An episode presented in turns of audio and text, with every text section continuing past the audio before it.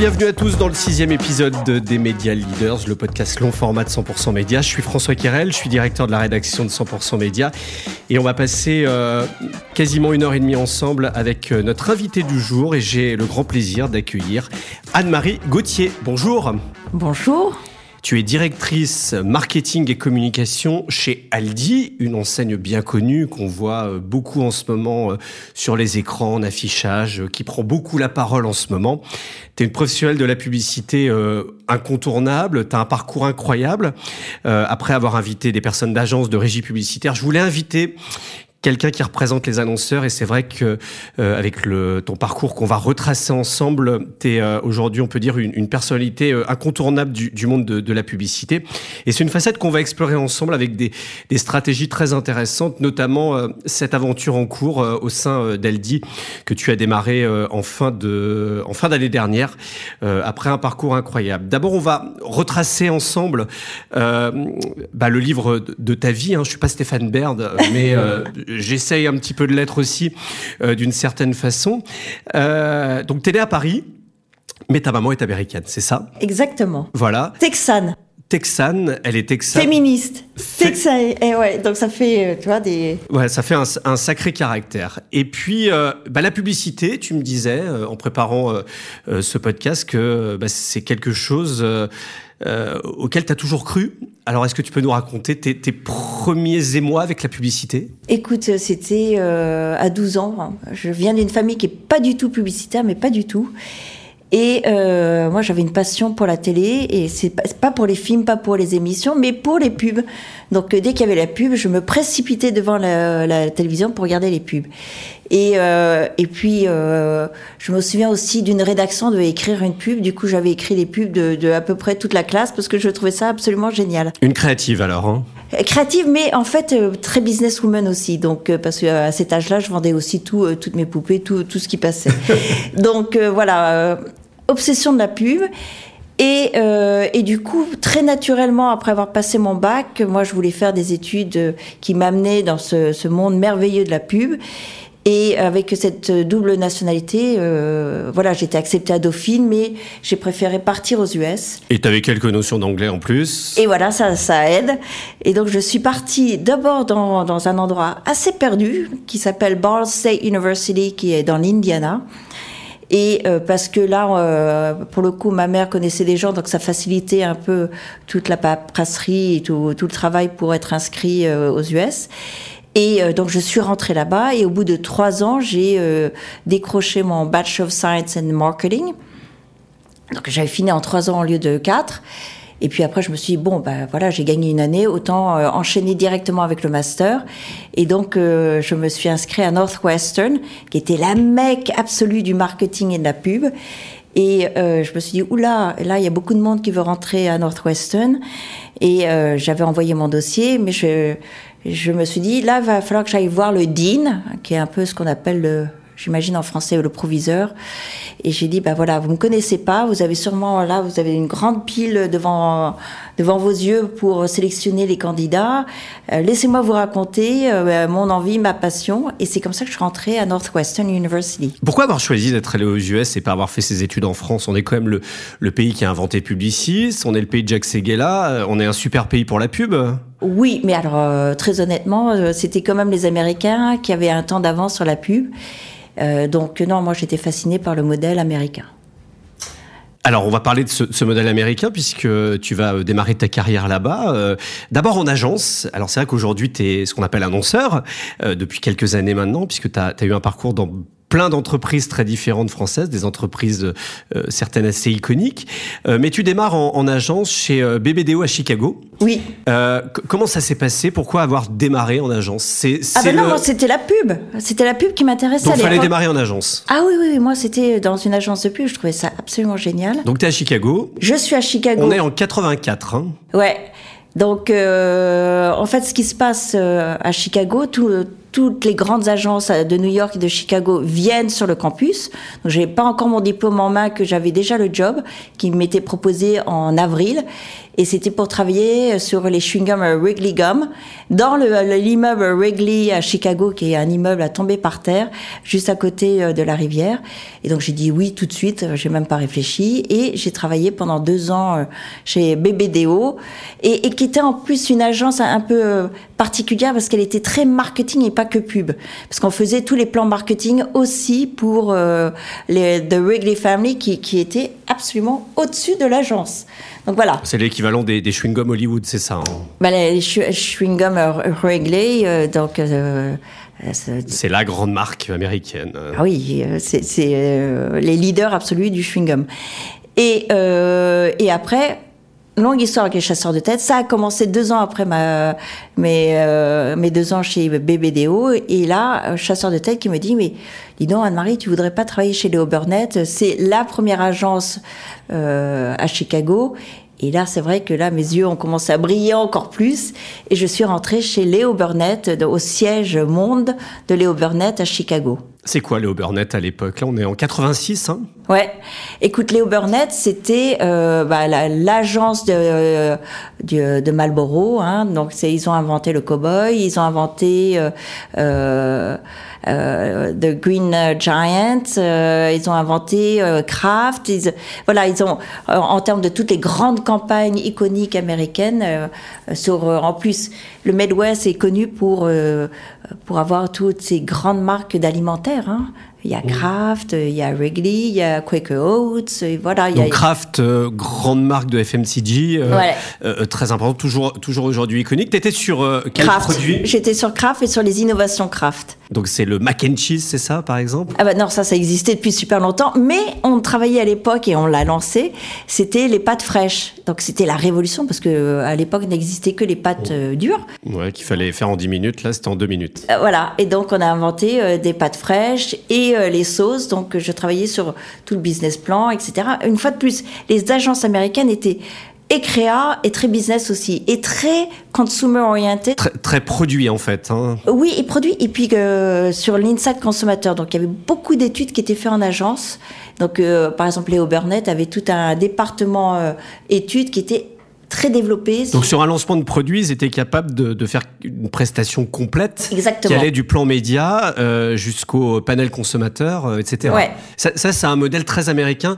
En France, on a l'impression que c'est moins, moins le cas quand même. Alors maintenant, tu l'as parce que beaucoup d'agences ont évolué, mmh. ont intégré tous ces, toutes ces compétences. Avec la data notamment. Euh. Oui, donc voilà, les US n'a pas l'exclusivité de cette approche-là, mais à l'époque, oui. Ils étaient très en avance. Et, ça, je m'en suis aperçu quand je suis revenue en France, parce que là, j'ai vu un vrai différentiel. Quoi.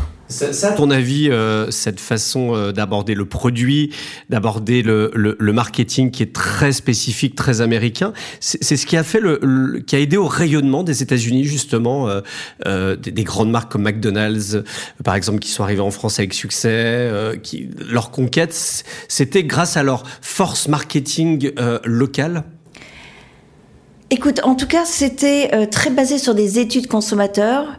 Et, le talent des créatifs, parce que, in fine, une très bonne campagne, c'est aussi euh, le talent des créatifs qui sait euh, transcender un brief bien foutu. On peut vendre n'importe quoi, n'importe qui, en fait, au final, non? Non, non, non, non, mmh. parce qu'une fois de plus, c'est, c'est, il faut mmh. jamais être loin de l'ADN de la marque, mmh. mais aussi de, de, la compréhension des consommateurs. Et il faut le génie des, des, des créatifs pour, euh, pour comprendre le brief et le transcender. Là, on est en 95, tu reviens à Paris, pourquoi? Alors je reviens en, en France parce que euh, moi j'étais partie quasi 8 ans euh, aux US et euh, mes parents se plaignaient de pas trop me voir et mon père me dit. et ils sont restés en France, tes parents ah Oui, oui, ils sont restés en France. ils étaient à Paris Oui, oui. Et moi, je suis partie toute seule aux US avec mon petit baluchon, donc j'étais seule au monde, donc c'était absolument génial. Et euh, je revenais une fois de temps en temps, une fois par an ou une fois tous les deux ans. Et lors d'un passage en France, mon père me dit "Écoute, euh, moi je te demande qu'une chose, euh, c'est de passer un entretien. Euh, comme ça, tu verras euh, si ça se fait, ça t'intéressera de travailler en France." Je dis "Écoute, papa, moi je suis très bien aux US." Mais pour lui, faire plaisir, je passe un entretien avec un chasseur de tête qui et j'ai le job. Et là, je suis bien embêtée parce que moi j'étais très bien aux US. Puis je me suis dit, bon, allez, hop, on y va, je, on tente sa chance. Et c'était pour rejoindre l'INTAS, à l'époque, à la très belle époque de cette agence qui était formidable, euh, qui, où il y avait. Donc là, on est en 88. Hein, euh, ouais, Et il y avait Vincent Nègre, Alain Laurence, et puis euh, et quand je suis arrivée dans cette agence. Bah, j'ai eu la chance de travailler sur des très beaux budgets comme Balzen, mais aussi Homo. Et c'était, c'est là où on a fait toute la très belle aventure avec Dominique Cosette notamment sur la campagne des singes. Et oui, la fameuse. La fameuse Homo Micro. Et euh, très belle aventure parce que on, voilà, quand je suis arrivée, il y avait déjà eu un premier euh, vidéomatique, hein, parce qu'on appelle ça, ou des animatiques qui avaient été faits avec euh, des personnages, mais ce langage, le bol de Moldave, et euh, l'animatique avait cartonné. Puis après, ça avait été tourné avec des vrais personnages. Et là, c'était des marionnettes ou non Non, non, des, des, vrais personnages, des, des, des humains, mais qui parlaient bizarre. Le bol de Moldave. Et là, catastrophe, très mauvais résultat.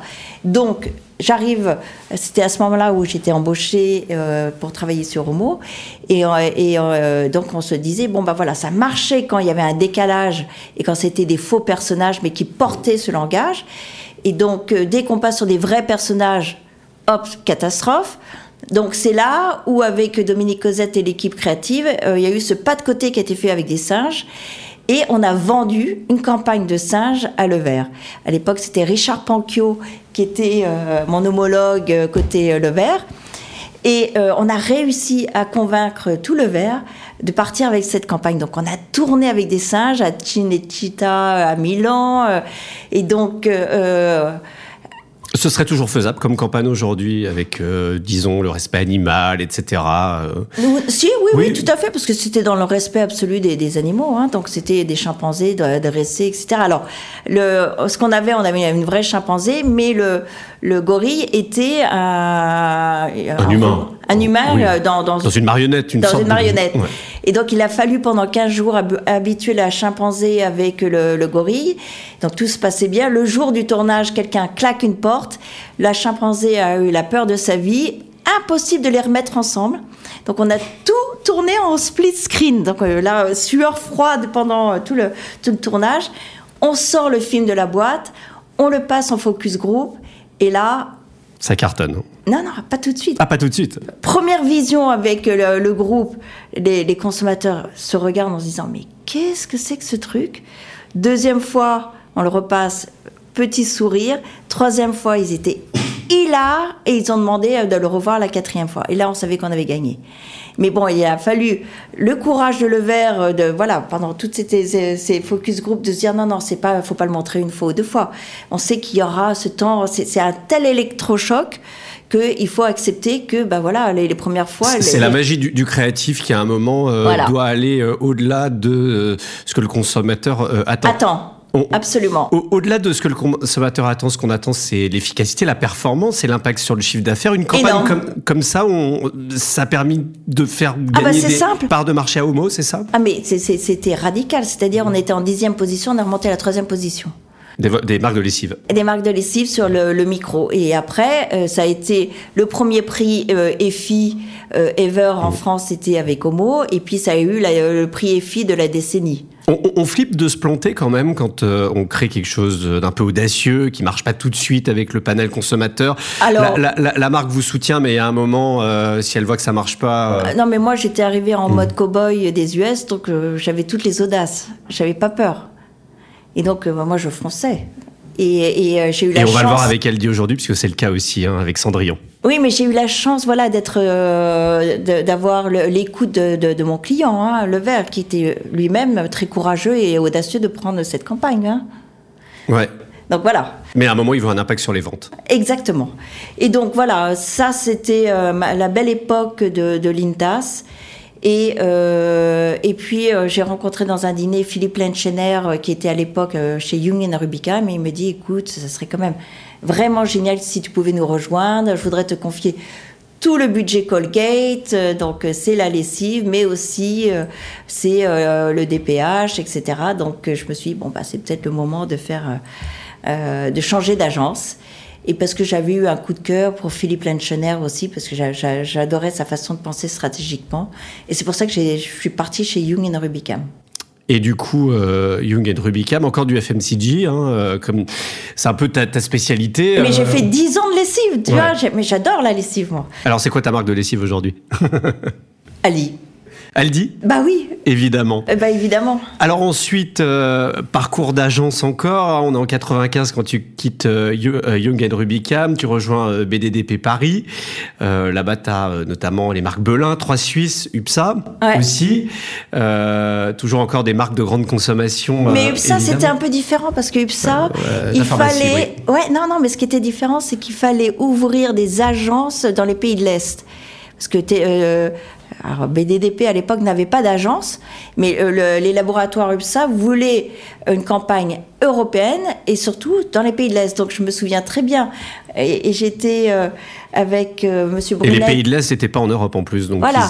Et donc à l'époque, on partait, on prenait notre baluchon là avec, euh, je me souviens plus de son prénom, mais Monsieur Brunette, et on partait euh, rencontrer différentes agences pour choisir celle qui pourrait être notre correspondant euh, localement. euh, en Roumanie, en Pologne, en Russie. Moi, je me souviens des voyages à Moscou où j'atterrissais à 23h du, euh, de fin de journée et euh, avec un taxi où je me disais oulala là là là où je vais être embarqué. J'arrivais dans mon hôtel avec des kalachnikovs.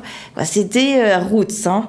C'était Moscou. C'était Moscou. Bon, ça a encore plus changé, oui. Oui, alors maintenant c'est pas mieux, mais euh, voilà.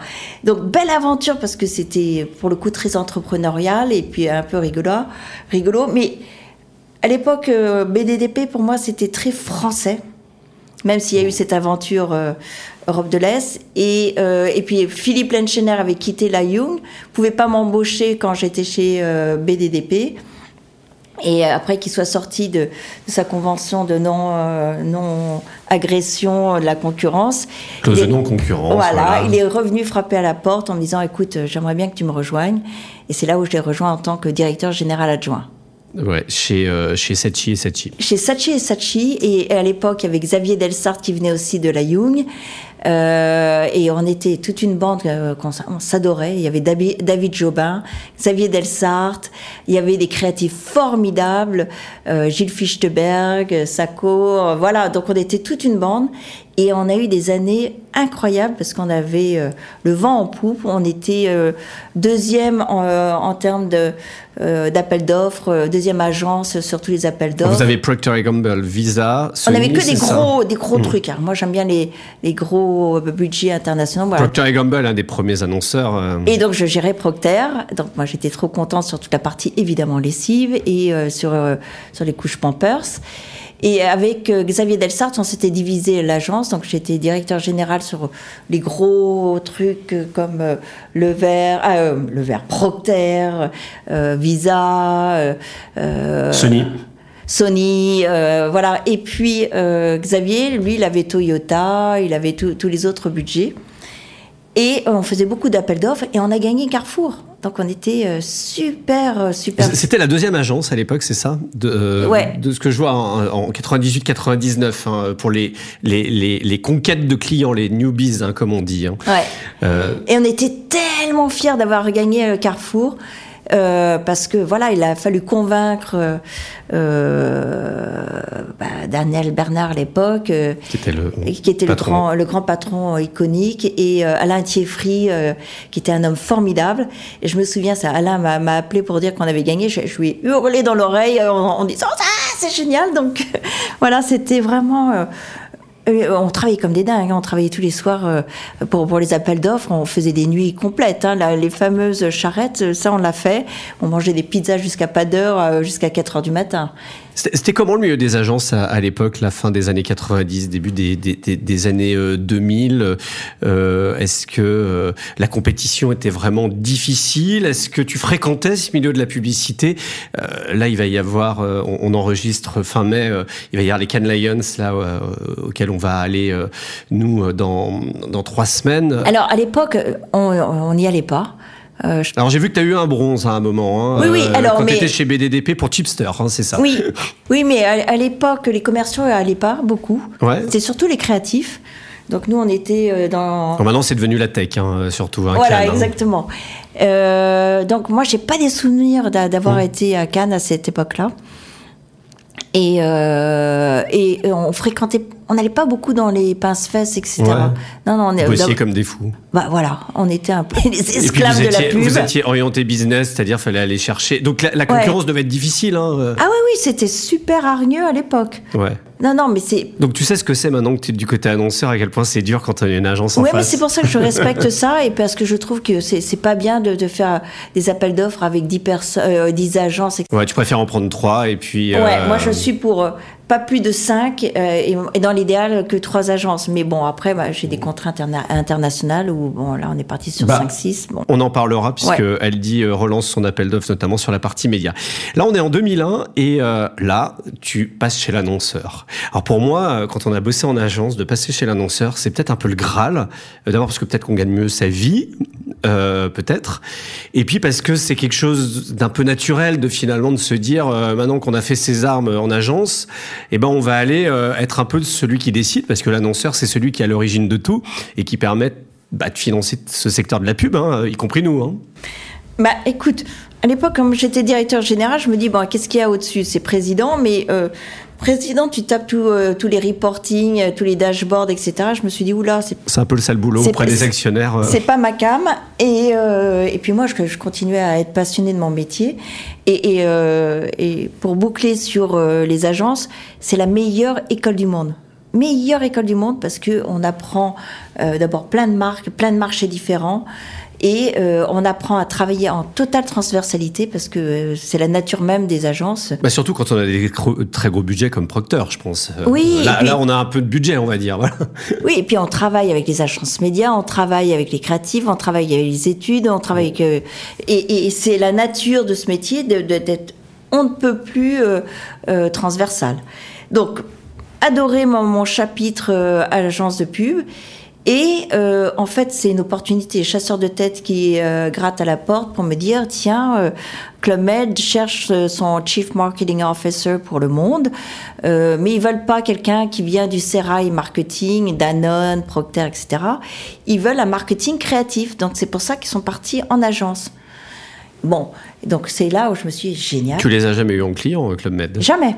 Non, non, jamais. Ça, ça les a intéressés, parce que tu es arrivé avec une fraîcheur, j'imagine. Euh. Oui, puis après, ils ont bien vu que d'abord, j'étais internationale, parce que, euh, voilà, j'étais franco-américaine, euh, et que j'avais quand même des notions de, marketing, parce que, et chez Procter, et aux US, c'était quand même très, très marketing. Hein, donc, on travaillait la main dans la main, le plan marketing. Toujours ce American Way, j'ai l'impression, en fait. Hein, C'est-à-dire, quand tu négocies tes, tes nouveaux jobs, tu as, as, cet American Way, c'est ça oui, oui, je pense que ça m'a influencé, oui. Ouais, très marketing. Très marketing, mais très euh, en respect des marques, parce que c'est pas le marketing pour le marketing, c'est c'est euh, la compréhension intime de, des marques. Moi, j'ai une passion pour les marques. La première chose que je fais quand je commence un job dans une marque, c'est d'aller lire euh, les, les, entrailles, c'est-à-dire lire tout ce que je peux trouver sur comment la marque est née. Et, et, et, euh, et d'ailleurs, c'est avec Philippe Lenchener, hein, on, on, on, on, se disait que voilà, le, l'acte fondateur de la marque explique la vision que peut avoir la marque.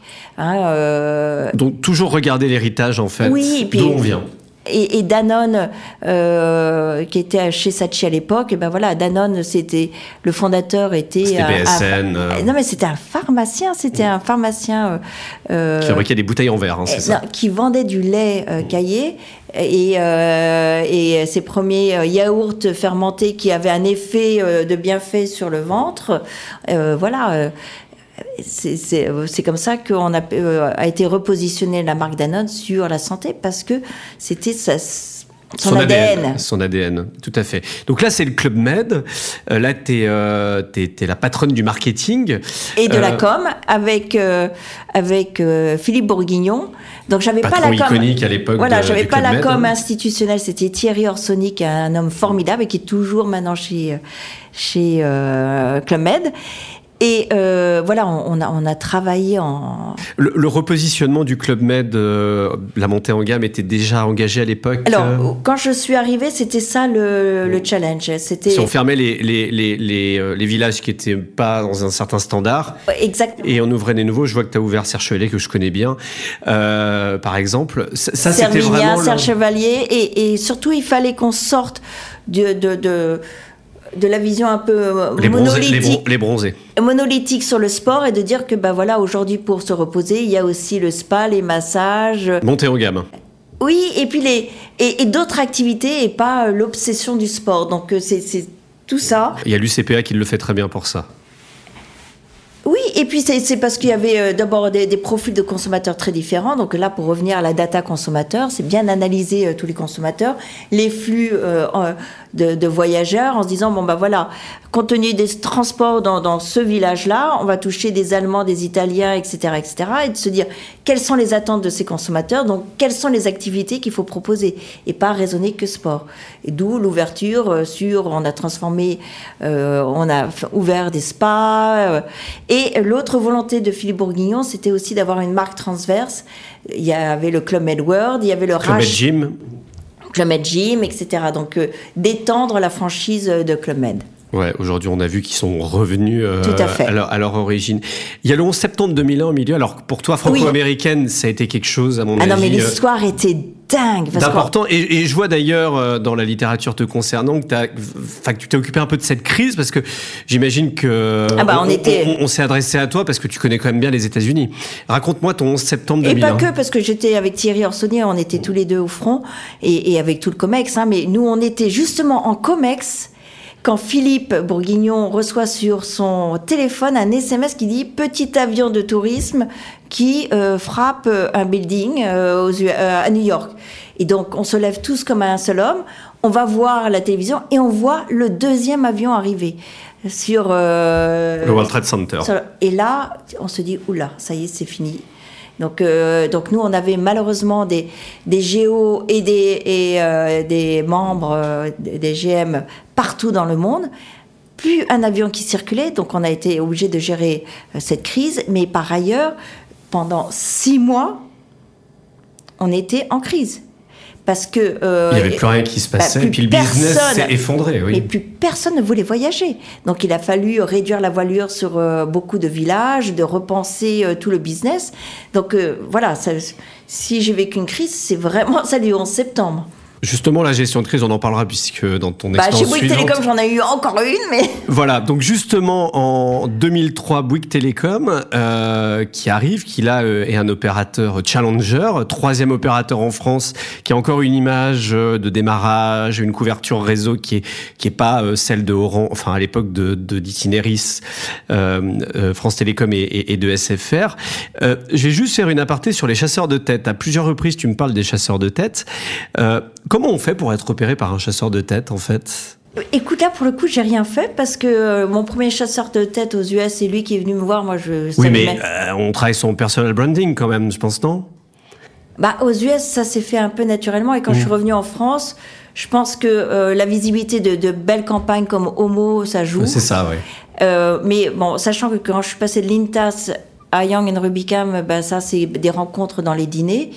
Donc, il faut sortir faut sortir. Voilà. C'est le conseil que tu pourrais donner à des jeunes. Euh, voilà, il faut sortir. Et, euh, et puis, non, le vrai conseil, c'est vrai qu'il faut rentrer dans les associations. Moi, j'ai beaucoup participé. Euh, j'ai été président du club des annonceurs. Maintenant, je fais partie du conseil d'administration de l'Union des marques et, et, au bureau. Et là, on rencontre du monde, forcément. oui, et puis après, il faut avoir la passion de son métier. Donc, quand on est passionné de son métier, ben, évidemment, on a envie de, de s'intéresser comment se développe ce métier au-delà de son propre petit périmètre. Voilà, il faut sortir, euh, s'impliquer dans les associations. D'ailleurs, je refais une aparté euh, là-dessus sur les associations professionnelles. Nous, on, parle souvent avec toutes ces associations qui font un travail très important pour le secteur, mais certaines me disent, je pense que c'est un peu le cas de l'Union des marques, qu'il y a quand même une nouvelle génération qui arrive parce que et qui a pas forcément euh, la même implication, euh, en tout cas à le temps, euh, que leurs employeurs ne leur laissent pas forcément le temps pour s'impliquer dans ces associations. Quel conseil tu, tu, pourrais donner à ces jeunes directeurs médias, par exemple, chez, chez des annonceurs, pour qui bah, qui s'impliquent dans ces associations professionnelles parce que alors parfois les employeurs leur laissent pas le temps parce qu'on voit bien qu'aujourd'hui on est quand même dans un monde où euh, bah euh, il faut euh, d'abord produire et être efficace sur son propre poste. Moi, moi je pense que c'est fondamental que tout le monde s'implique dans les associations. Mais tu le ressens ça? Ben non. Alors après, je pense que ça dépend des, des motivations des, des, des, collaborateurs, mais quelqu'un qui est passionné euh, s'intéresse forcément au développement de l'industrie et euh, voudra essayer de comprendre comment son secteur est en train d'évoluer. Et c'est que dans les associations, parce que tu es obligé de sortir de, de ton agence, euh, de tes, de, de, de tes marques. Et, et, et euh, une association te permet de te frotter à d'autres marchés, à d'autres... À des confrères et consoeurs. à- voilà, et, et à être euh, soumis à d'autres problématiques. Donc moi, je trouve que c'est extrêmement enrichissant. Donc euh, certes, on donne beaucoup de temps, mais on reçoit beaucoup en même temps. Mais il faut que son employeur euh, te laisse le temps. En général, moi, je Toi, jamais... toi, ça va. Mais euh, Ouais, parce non, que mais- t'as le Marie Gauthier. Non, non, non, non, mais même jeune, j'ai toujours eu... euh. On Mais tu peux comprendre que dans certaines entreprises, euh, on laisse pas forcément ce temps-là, ce temps associatif. Mais ça, pour le coup, c'est débile. Je pense que toutes les, toutes les grosses agences ou, ou tous les gros annonceurs devraient laisser du temps pour euh, participer euh, à l'évolution du métier. hein. Notamment euh, à l'Union des marques te concernant.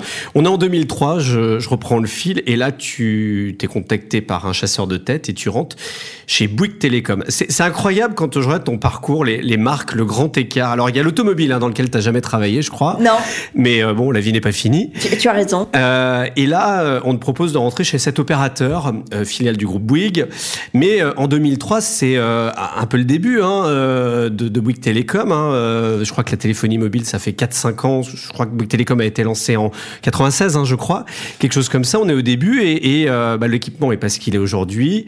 Et il y a surtout euh, France Télécom et SFR qui sont des- les deux gros mastodontes. Oui, mais moi, j'aime bien être le petit poussé qui vient... euh, C'est le cas avec Aldi aujourd'hui. Ouais, et puis c'est David et Goliath. Moi, ça, ça me plaît bien de, de, de jouer le troublion et de, et de venir s'imposer face à des grands mastodontes. Alors pourquoi tu acceptes Bouygues Télécom? D'abord, comment, comment ça se passe la discussion avec le chasseur de tête? Alors, l'histoire est un peu rigolote parce qu'à l'époque, j'étais au Très heureuse de travailler avec Philippe.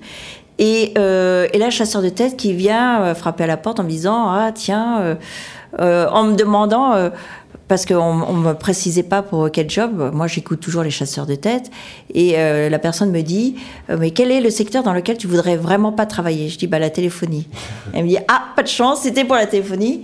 Et elle m'explique, parce que pour moi, à l'époque, il n'y avait pas beaucoup de, de, de, de vrais territoires de marque. C'était, euh, ça changeait va- toutes les cinq vendait. minutes, et puis c'était très opportuniste. Donc, euh, je, je trouvais ça, euh, voilà, on n'était pas dans une logique de construction de marque. Et elle m'a expliqué le challenge.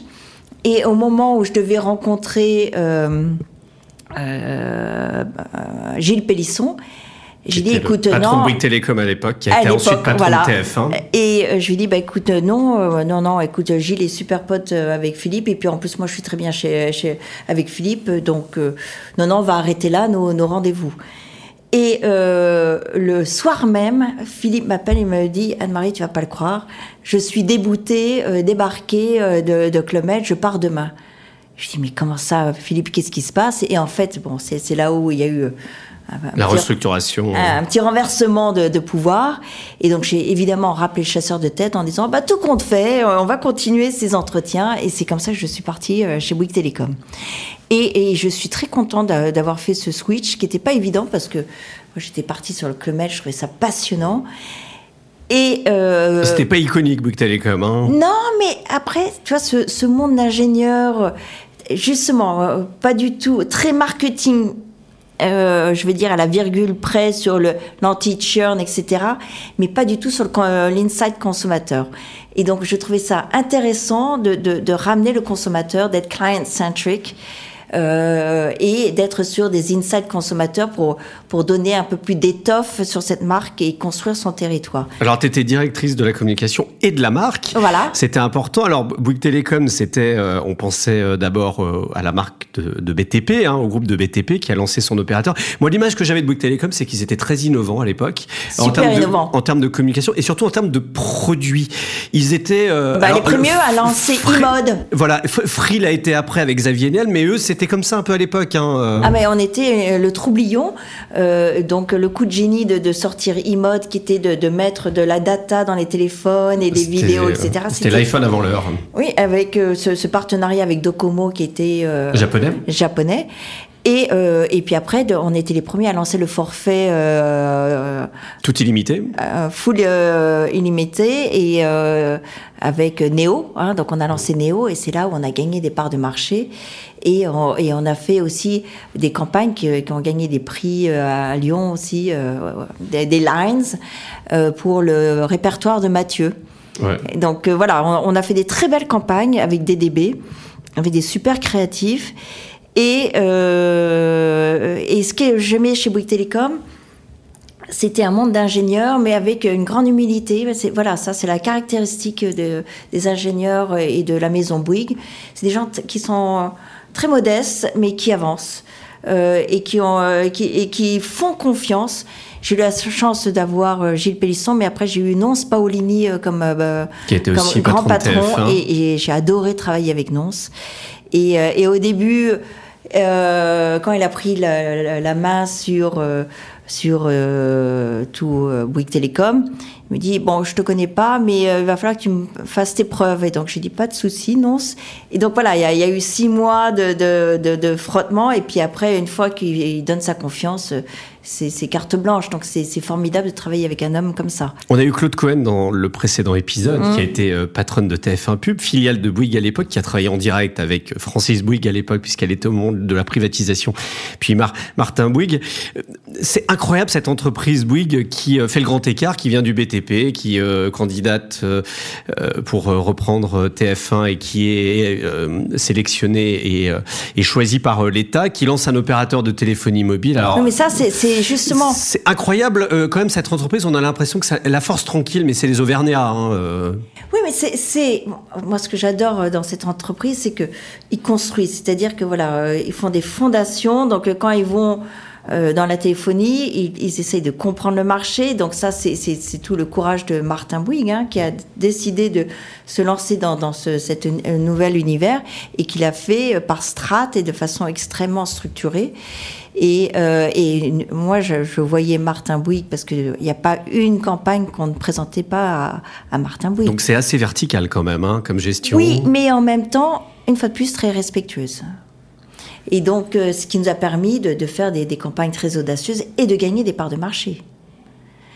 La, la, marque Bouygues, c'est vrai que parlons de, de, la marque Bouygues Télécom. Aujourd'hui, quand on dit Bouygues, les gens pensent au téléphone. Euh, mais euh, c'était quand même assez audacieux de se dire, je vais, puis un, un peu euh, égo surdimensionné, aussi un peu égocentrique, de se dire, je lance un opérateur et je vais le donner à mon, avec mon nom de famille. C'est comme si j'appelais ça Kirel Télécom ou Gauthier Télécom. Euh, oui, justement, c'est facile à porter ça et, et à défendre une marque qui est un nom de famille, en fait. Oui, bah, moi je, Ils auraient pu euh, interroger une agence créa et puis tu aurais pu leur enfin, les aider à retrouver un nom. Euh. Non, moi je trouve que c'est au contraire, ça montre euh, l'importance de, de, mouiller le maillot pour, euh, en portant ce nom qui était déjà établi euh, sur le BTP, et de dire, eh ben voilà, euh, j'apporte cette crédibilité et cette, ce sérieux dans un nouveau monde et je l'assume. Et donc ça veut dire que j'ai l'audace de porter ce nom même dans un nouveau, un nouveau marché qui est la téléphonie. Et je trouve ça très courageux, au contraire. Mais d'ailleurs, ça peut avoir un revers puisque en 2000, euh, en 2004 2004, il y a une grosse panne, c'est ça? Alors, 2004, euh, mon Dieu, alors, euh, deuxième crise le, le, énorme. Le, réseau Bouygues Télécom tombe, il n'y a plus aucun... Mais pendant 24 euh, heures Il n'y a plus aucun appel qui est possible, ce qui est extrêmement toxique pour une entreprise qui déjà a l'image d'être le troisième réseau, de ne pas avoir une couverture optimale par rapport aux concurrents. Ah non, c'est un cauchemar. Comment ça se passe? Alors, cauchemar absolu. Et donc la, la difficulté, c'est que l'entreprise qui nous fournissait les HLR, qui sont ces grandes machines qui font les appels entrants les appels sortants, était une boîte américaine. Et donc euh, sous la juridiction américaine.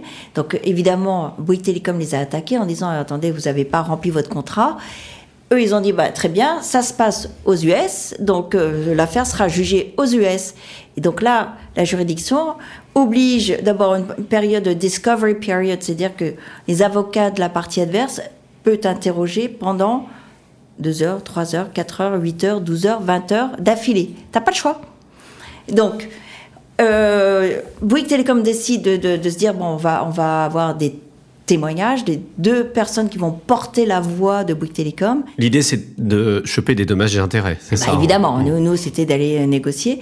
Et donc, c'est Olivier Roussat, qui était à l'époque le directeur du réseau, et euh, moi-même, pour, pour aller défendre la voix du consommateur et l'impact sur l'image. Donc tous les deux, on prend notre petit baluchon pour aller à New York, euh, entouré d'avocats euh, extrêmement experts, euh, sur toutes ces affaires-là, d'entraînement, etc.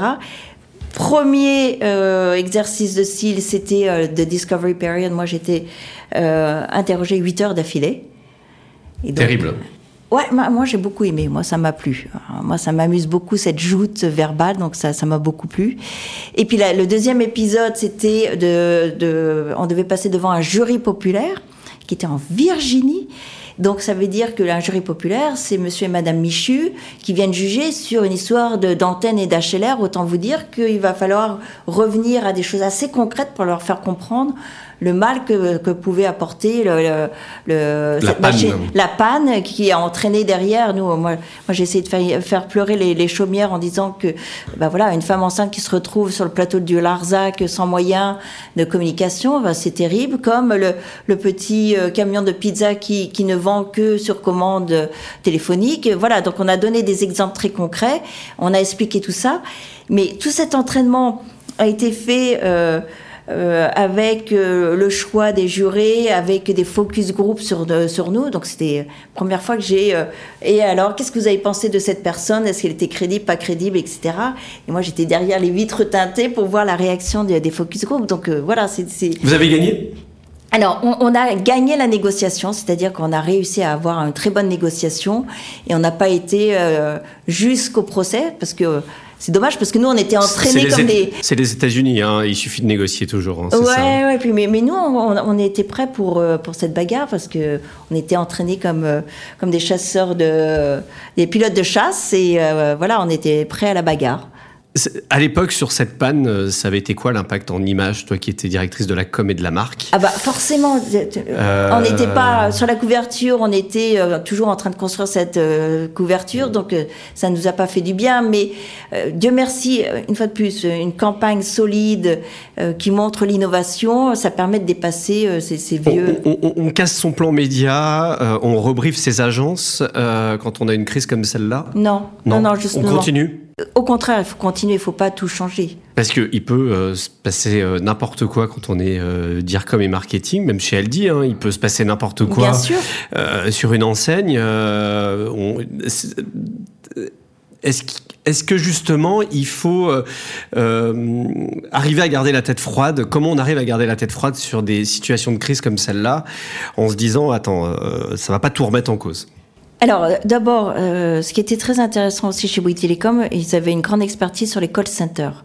Donc, euh, il y a eu un, un, énorme travail sur les call centers et euh, de pouvoir répondre. Il y avait des remontées. Euh... Voilà, et donc, il y a eu euh, vraiment des gros projets dédiés au call center et à la satisfaction client et le fait de répondre aux clients. Donc, ça a permis de rassurer et de faire ce travail de long cours pour remonter dans l'estime des Français.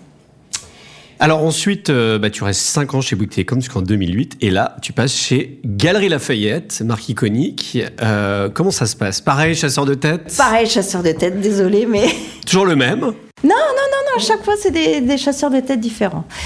Et, et là, euh, la promesse, c'était de, euh, voilà, moi je me dis, c'est un peu con, c'est un peu con d'être franco-américaine et de, de travailler dans un monde franco-français. Parce que Bouygues Télécom est totalement français. Hein. Totalement français, même si j'ai eu ce, ce, ces allers-retours aux US qui m'ont beaucoup plu. Euh, Galerie Lafayette, je me suis dit, tiens, un monde de, de retail, de mode qui, qui allait s'ouvrir à l'international. Évidemment, j'étais titillée par l'aventure. D'autant plus que c'est une très belle marque. Et euh, Paul Delahoute, qui était le patron qui m'a recruté, me, disait Écoute, Anne-Marie, moi j'ai besoin de quelqu'un de costaud parce que je, je, souhaite créer un triumvirat entre le directeur des ventes et le directeur des achats et la nouvelle directrice marketing com. Jusqu'ici, euh, les directrices marketing com restaient pas très longtemps. Donc euh, voilà. Pourquoi? Parce que c'était euh, bah pas dans la culture, le marketing et la com. Oh, bah, c'était une boîte qui était très drivée par la vente et les achats, donc il fallait tenir le choc. Et, et moi, j'ai été élevée avec cinq garçons, une fois de plus, mère texane, féministe, donc j'ai été, voilà, j'ai un peu cet ADN de fighter. Euh, dans, Donc tu te laisses pas faire, même face aux acheteurs des galeries qui sont euh, pas faciles. Oui, oui, mais mais mais une fois qu'on les convainc, il n'y a pas de souci. Hein. Et donc voilà, ça a été, on s'est frotté au début, et puis ça s'est très très bien passé. Et ça a été un bonheur de travailler aux Galeries Lafayette parce que euh, justement c'est de travailler euh, le j'ai envie de dire la transversalité entre les achats, la vente et le marcom, décider des, thématiques et de s'assurer qu'il y ait une cohérence absolue entre l'événementiel, le catalogue, les, euh, les vitrines, pour que tout raconte la même histoire. Et on a fait des événements formidables, des thématiques formidables. On a fait euh, euh, Noël Rock avec Iggy Pop sur l'affiche de Jean-Paul Goud. Ça, c'était un autre bonheur de travailler en direct avec Jean-Paul Goud et avec l'agence qui s'en occupait pendant, ben, ben, pendant tout, tout, mon parcours chez Galerie Lafayette. Et puis il y a eu le repositionnement de BHV en BHV Marais. Alors pourquoi? Alors BHV, BHV Marais. Alors, je finis sur les galeries parce que il y avait vraiment des belles choses qu'on a pu faire euh, en, en, termes de thématiques. On a fait le plus grand défilé du monde, donc on a gagné le Guinness Book of Records parce qu'on a fait le plus grand défilé du monde où voilà, notre, euh, notre vision de la mode, c'est de dire que la mode, euh, c'est l'expression de soi, hein, et qu'il faut surtout pas être en total look. Donc c'est pour ça que nous, dans nos vitrines, on est toujours en mix and match. Et là, on a dit, bah, la mode, c'est vous. Donc euh, on a dit à tous les consommateurs, on a invité les consommateurs, c'était le début des réseaux sociaux, de, de venir défiler avec leurs propres vêtements. Et, euh, et on a euh, maquillé, coiffé à, Paris, par exemple, plus de 800 euh, consommateurs, avec un grand défilé, un grand catwalk euh, derrière l'opéra, le tout avec des journalistes, les télés, les réseaux sociaux. Donc on a explosé la baraque. Donc voilà les événements qu'on faisait, ou quand on a invité David Lynch, euh, à réhabiller toutes nos vitrines de, de du magasin Haussmann. du magasin Haussmann. Il n'y avait pas un produit dans les vitrines. T'imagines vendre. Il n'y a que les galeries qui peuvent faire ça. Il n'y a que les galeries, mais c'était extraordinaire parce que du coup, le magasin devenait un musée à ciel ouvert. Avec cette expression euh, incroyable de David Nietzsche où on a été le voir à Los Angeles pour le convaincre et tout ça. Donc euh, voilà, c'est des très belles aventures humaines. Et euh... Alors oui, je t'ai coupé parce que je, te, je voulais te faire parler du BHV. Je voulais te faire parler du BHV. Il y a aussi la, la, la relance de galerielafayette.com, le e-commerce. Alors euh, euh, donc on lance le e-commerce, mhm. mais à l'époque, euh, quand je suis arrivée, c'était un concept store. Je dis bah non, il faut que le e-commerce soit le reflet du magasin parce que si c'est un concept store, on a l'impression que nos magasins donc X références. Donc non, il faut avoir l'ensemble des références des magasins sur le site. Ça doit être notre premier magasin. Donc c'est comme ça qu'on a absolument tout repositionné. Ouvert, toute la nuit, toute la journée. Exactement.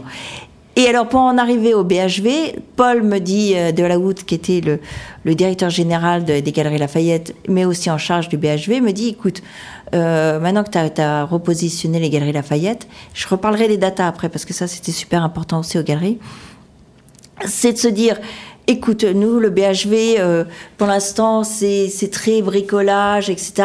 On n'arrive pas à, repositionner cette marque. J'aimerais bien que tu travailles dessus. Et là, on a fait tout un travail super intéressant pour comprendre qui étaient nos clients euh, au BHV et surtout de, comprendre le fait que bah, c'était dans le marais. Et on a fait une étude extrêmement intéressante avec Nelly Rodi pour comprendre euh, les tribus Donc avec du panel consommateur. Euh, oui, et de, l'analyse sociologique de, de, se dire bon bah voilà, euh, on est dans le dans le marais et et de quelles sont les tribus de, de, ces urbains créatifs et puis de comprendre que en fait, ce qui était très intéressant dans, dans ce terme bobo, on s'aperçoit que tous les bobos étaient dans, dans à l'est des villes.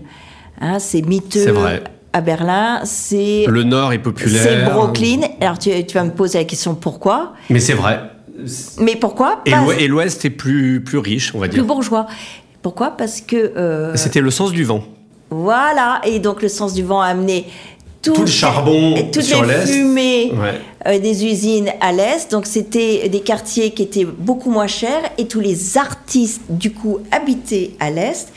Et quand les bourgeois euh, qui voulaient euh, euh, se gentrifier, enfin qui voulaient se rendre un peu un peu cool, on va dire, voilà. Voilà, bah, qui, qui voulaient devenir bohème. devenir bohème, parce que ça a commencé dans les années 50, 60, etc. Bah, quand il y a eu les fermetures des usines dans Paris, l'usine Citroën, toutes ces usines là. donc donc.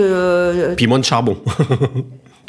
toutes ces sociétés qui voulaient sortir un peu des carcans bah, se, sont dit moi, je veux euh, embrasser cette vie bohème, donc je veux aller vivre dans les lofts des artistes et, et, me, refaire euh, euh, un film. Et donc c'est pour ça que... Boire de l'absinthe.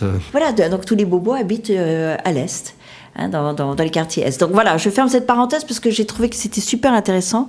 Et donc du coup, on a développé. Euh... Alors pourquoi BHV Marais, sachant que moi qui suis lyonnais, à Lyon, il y a un BHV Marais aussi. Alors en fait, c'est une marque.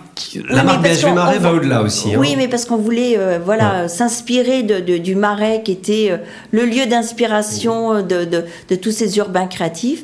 Le slash, donc c'est BHV slash Marais. Donc, euh, ça fait un peu TBWA. Hein. Non, non, mais c'était slasher c'était les slashers, c'est-à-dire que on, s'apercevait que dans, euh, dans, dans, ce nouveau monde qui se développait, on était, on pouvait être publicitaire, mais aussi euh, photographe, mais aussi cuisinier, mais aussi etc.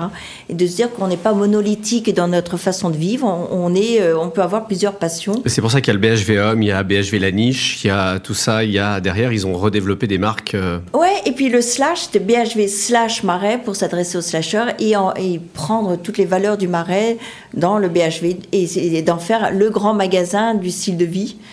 Euh, campagne qu'on a travaillé avec euh, Rosen Park euh, et avec Gilles Fichtberg justement et, et Sacco. Et donc euh, voilà, c'était un magasin qui, qui était art de vie, donc pour une approche un peu plus customisé, c'est-à-dire que c'était euh, c'était pas les marques de luxe, mais c'était des marques un peu plus bobo. Euh, c'était la cuisine, c'était euh, la librairie, le bricolage, le bricolage surtout. Ne pas le toucher. Surtout pas le toucher. Pour ce côté, parce que les bobos, ils voulaient toujours customiser, c'est-à-dire qu'ils ne mmh. voulaient pas avoir la même chose que tous les tous ses copains. Donc, ils achètent du brut avec la peinture et, ils, customisent et ils coupent, etc., etc. Donc voilà comment on a fait le BHV Marais. Et puis des marques un peu plus innovantes, etc. Ouais. un peu plus underground. Comment tu vois la, le positionnement de la Samaritaine là aujourd'hui, euh, euh, qui est plus vraiment la Samaritaine en fait C'est un duty free. Ouais. C'est un grand magasin duty free en fait. Ça s'adresse pas aux Parisiens. Pas du tout. Ça s'adresse, ça s'adresse aux riches euh, travelers. C'est un bon coup qu'a fait LVMH en, en rouvrant. Ils ont besoin de, de, ils ont besoin de, de vitrines iconiques. la Samaritaine est un endroit merveilleux, sublime, qui était juste en face de l'Intas. Hein. Mmh. Moi, je me souviens d'aller à la Samaritaine à l'époque. Et euh, voilà, il faut, l'assumer comme une grande vitrine internationale du luxe. Maintenant, ça, ça n'a rien à voir avec un grand magasin. Euh, du tout. Ouais, c'est même encore plus éloigné du bon marché. Enfin, c'est même aussi éloigné du bon marché, même si on pensait que ça allait être un bon marché de. Ah non, non, non, ça n'a pas du tout la même vocation. Et, tu vois, les galeries Lafayette, c'est vraiment la mode pour tous. Ça veut dire euh, de l'accessible au luxe. On trouve toutes les modes. Et on n'était pas que sur le luxe, c'était la grande différence des Galeries Lafayette avec toutes les autres enseignes. Alors là, en, 2014, tu décides de quitter Paris et tu vas à Londres. Alors, chez Bali. Non, non, je décide pas de partir.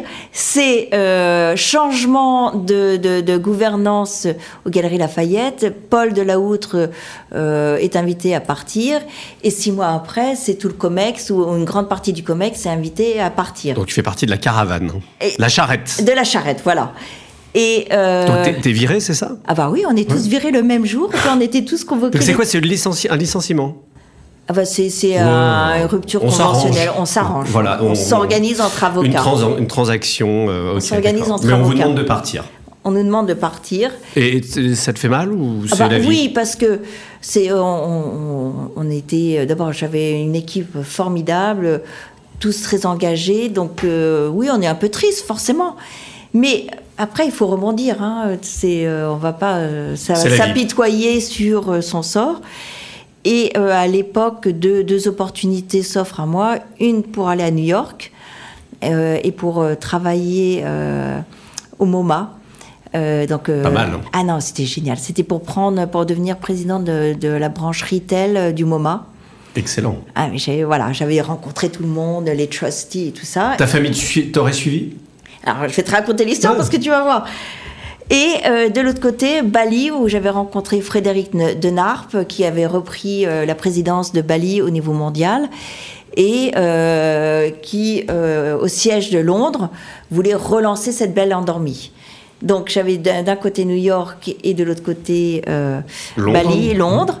Et donc je réunis mon ex-mari, père de mes enfants et mes enfants. Et je dis, bon, bah voilà, deux opportunités, soit Londres, soit New York on vote. Donc mes enfants disent New York, mon ex-mari dit euh, euh, Londres. Bon, je vais pas séparer euh, quand on a un Enfant, dit, quand on dit un enfant, on dit New York, hein, forcément. Bah forcément. D'autant plus que ma fille était en train de passer des entretiens pour aller à New York et tout.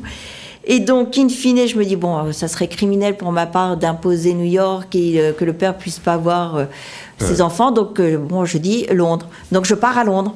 Toute seule donc du coup, toute seule, euh, mais en espérant prendre mon fils, et mon fils me dit, bah non, non, euh, maman, euh, moi je reste avec papa. Donc je me retrouve toute seule, et en plus ma, fille qui part à New York. Donc Bon, bon il y a l'Eurostar, assez facile ouais, quand même. mais hein. du coup, tu vois, voilà, tu mets le doigt sur le truc, c'est que j'ai passé ma vie dans une valise. Parce que, alors, c'était génial, parce que j'allais à New York, j'allais à Berlin, euh, à Berlin, n'importe Oui, alors, si, mais on allait surtout beaucoup à Milan, beaucoup à New York et beaucoup en Chine, à Shanghai et, donc, aventure extraordinaire. J'ai appris le monde du luxe. Je dois dire que c'est pas forcément. Euh... Alors, t'avais déjà eu un pied dedans aux galeries quand même. Oui, mais euh, quand tu travailles pour une marque de luxe, c'est le designer qui décide tout. Mm. Et donc, Directeur de la création. Voilà. Et, et, euh, et c'est normal parce que c'est lui qui porte la Comme marque. Comme dans une agence au final. Certes, mais moi j'avais, j'ai, voilà, cet attachement aux ADN de marque et donc euh, euh, voilà, j'ai. Donc c'était euh, difficile. Bah, c'est compliqué. Et puis après, je n'en pouvais plus de voyager parce que je voyais pas beaucoup mes enfants. Et, euh, et, à un moment donné, mon fils, je mettais un peu la pression sur les notes. Je lui dis, mon chéri, là, il va falloir que tu te bouges parce que sinon tu rentreras pas dans les écoles que tu veux. Il me regarde et il me dit, mais maman, qu'est-ce que tu en as à en faire? Tu n'es jamais là. Alors là, je me suis dit, oups, mauvais karma. Donc c'est là où je me suis dit, non, il faut peut-être que je revienne à Paris. Donc je, décide de, revenir à Paris et euh, en me disant bon bah je vais bien finir par trouver quelque chose à Paris. Et en fait bah, c'était en 2016 c'était une période beaucoup plus compliquée pour trouver des postes intéressants. Et donc euh, pendant euh, six mois j'ai cherché. Et à ce moment-là Franck Tapiro est venu frapper à la porte en me disant que, que je connaissais par ailleurs. Il me dit écoute Anne-Marie euh, je suis en train de créer euh, une nouvelle boîte euh, sur les émotions. Là, j'ai rencontré deux ingénieurs incroyables qui savent mesurer les émotions à travers du facial coding. écoute, tu voudrais pas rejoindre l'aventure Je rencontre testing consommateur. Bah, parce, que, parce que depuis toujours et comme Franck, on est convaincu que les meilleures publicités, c'est celles qui touchent euh, voilà, les, les émotions et le cœur. Le cœur, sachant que les émotions ne sont pas produites par le cœur, mais par le cerveau. Je ferme la parenthèse, mais voilà. Le cœur, c'est une façon de parler. Exactement. Donc euh, voilà, je, savais intuitivement depuis le départ que c'est les émotions qui sont les meilleurs ancrages mémoriels. Et euh, du coup, pendant trois ans, je me suis avalé absolument tous les bouquins de neurosciences. On a rencontré des, des, grands professeurs de, de, neurosciences et puis de, de compréhension euh, du cerveau. Et c'était une, une, aventure vraiment Donc passionnante. ça s'appelle Data Calab. Data Calab. C'est une boîte euh, sur laquelle tu es toujours actionnaire en fait, même avec tes fonctions actuelles. Oui, oui, mais alors je suis pas du tout opérationnelle. À l'époque, j'étais président. C'est juste que tu as des parts. Euh, et, et, donc euh, voilà, c'est-à-dire qu'on a travaillé avec TF1, avec la PPM, on a travaillé avec plein d'annonceurs pour dire, bah voilà, il y a peut-être une autre façon de mesurer l'efficacité d'une pub et de voir euh, s'il y a un engagement. D'abord, un niveau d'attention, s'il y a un engagement émotionnel et de décrypter si c'est de la joie, de la peur, euh, de la surprise et de comprendre. Euh, c'est comme on teste des campagnes auprès d'un panel de consommateurs avec des capteurs, c'est ça?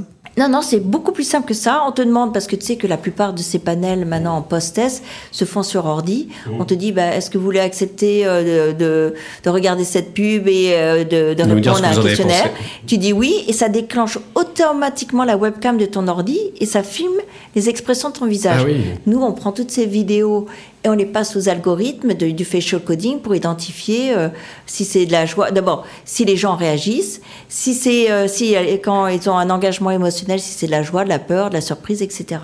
Donc ça nous a permis de, de mieux comprendre pour des émissions de télévision. Tu on a testé plein d'émissions de télévision de, de TF1. Très intéressant de voir celle qui avait le plus haut score d'engagement, c'est celle qui jouait sur plusieurs palettes d'émotions, pas que de la joie ou que de la peur. Donc c'était très intéressant pour décrypter le cerveau humain. Il nous reste 30 minutes, on va parler de retail maintenant, puisque ce sont les dernières, euh, euh, les dernières années euh, de, de, de, ton parcours jusqu'à aujourd'hui, on va dire. 2019, tu rentres chez Intermarché, qui est le troisième retailer français en part de marché. tu peux nous dire pourquoi tu décides de partir chez Intermarché? Alors là, c'est quelque chose d'encore très nouveau, en fait, hein, d'aller Oui, j'avais fait du retail, quand même. J'avais fait du retail chez Galerie Lafayette. Bouygues Télécom, il y avait quand même 500 clubs Bouygues Télécom. Mais là, c'est vraiment la grande distribution. Ah oui, mais alors là, euh, pareil, euh, euh, chasseur de tête, hein, quand même. Et ce qui était intéressant, et là je rencontre Claude Gente, qui, qui, est un homme formidable, très courageux, très audacieux aussi, et qui souhaitait avoir un marketing, communication aussi dans la compréhension de la marque, mais avec un peu d'audace. Et euh, du coup, euh, et, avec ce côté hybride, parce que dans, dans les directions marketing et com, soit tu as des gens qui sont très bons en com et en com externe, interne, euh, ou des gens très bons en marketing, mais moi j'avais déjà fait les deux. J'avais été et en agence de pub et en, annonceur classique marketing. Donc voilà, j'avais bien cette double casquette et avec une grande expérience data, parce que ça, je n'en ai pas parlé euh, quand on parlait des galeries Lafayette, mais j'ai passé beaucoup de temps parce qu'il y avait les cartes de fidélité. de, fidélité. mais on était plafonné avec euh, une pénétration à 49%. Donc on, a déjà euh, décidé de sortir des cartes de paiement parce que le, programme de feed était rattaché à la carte de paiement pour faire une carte de feed sans paiement. Et puis derrière, on a, on a surtout on a récupéré toute la data des cartes de crédit, ce qui nous permettait d'avoir le comportement de tous nos clients et, même, en dehors des. En dehors des, cartes de feed. Euh, et, de comprendre ben, euh, que, comment les gens mixaient et matchaient pouvaient acheter euh, du Saint-Laurent, mais aussi de la petite marque propre, etc.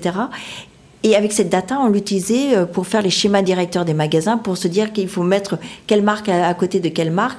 Et derrière, de vendre de, la data. C'est le début du, retail média. Hein. Et voilà, donc je vais faire ma parenthèse, mais l'importance de la data pour personnaliser les expériences euh, derrière les newsletters. Donc voilà, moi j'apportais une casquette très publicitaire, une casquette très data, une casquette très marketing. C'est ça qui a plu à Intermarché. Donc c'était l'enseigne Intermarché, pas les mousquetaires. Hein, oui, oui, c'est euh. vraiment l'enseigne Intermarché. Euh, et, donc j'ai rencontré, donc euh, voilà, moi, mes, trois interviews c'était Thierry Cotillard, euh, Claude Gente et Vincent Bonsard. Thierry Cotillard qui est redevenu le président du groupement des mousquetaires. Exactement.